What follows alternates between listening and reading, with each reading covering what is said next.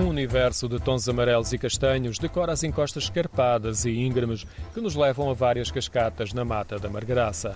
Uma delas, com cerca de duas dezenas de metros de altura, a Fraga da Pena, é um dos postais ilustrados da Serra do Açor. A Mata da Margraça tem uma vegetação densa, com muitos castanheiros, carvalhos e medronheiros e está inserida na área protegida da Serra do Açor.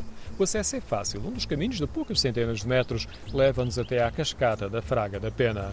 Um cenário idílico com a cascata, uma pequena lagoa e uma ponte de madeira entre os blocos graníticos cobertos de musgo. A ponte está de frente para a cascata e é o posto frequente de qualquer fotógrafo. Ricardo Dias costuma vir aqui com esse objetivo, de fotografar a natureza e uma das estações do ano que recomenda é agora. Época de outono, porque ficam as folhas com um tom mais amarelado. De um tom mais quente, a época de outono é o ideal. A própria paisagem, a vegetação é deslumbrante nesta zona. Bastante contraste de luz. O sol incidente por meio da, da vegetação deixa um tom de luz bastante agradável. Em relação à cascata, habitualmente corre com muita água nesta altura do ano e é fria. Há um caminho relativamente íngreme que contorna o bloco granítico da Fraga da Pena.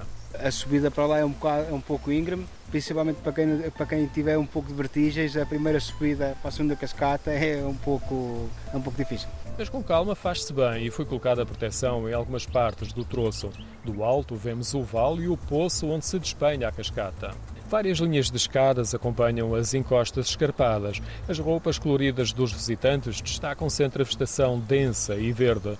O percurso é feito entre construções de xisto, pequenas fontes ou antigos moinhos. Mais à frente, o caminho acompanha uma levada que nos transporta a outras cascatas e somos cada vez mais envolvidos pela mata. O piso tem bastantes folhas. É bom que tragam um calçado um pouco ótimo para não escorregarem em certos pisos, mas faz bem. O leite da ribeira fica decorado com folhas castanhas e tons amarelos são refletidos nos pequenos espelhos de água. Ricardo Dias não nos acompanhou porque nesse dia estava de visita com a família e havia uma estreia num carrinho de bebê. É, agora já trago um mais pequeno, pela primeira vez vem cá visitar a Fraga da Pena. Acabou de acordar.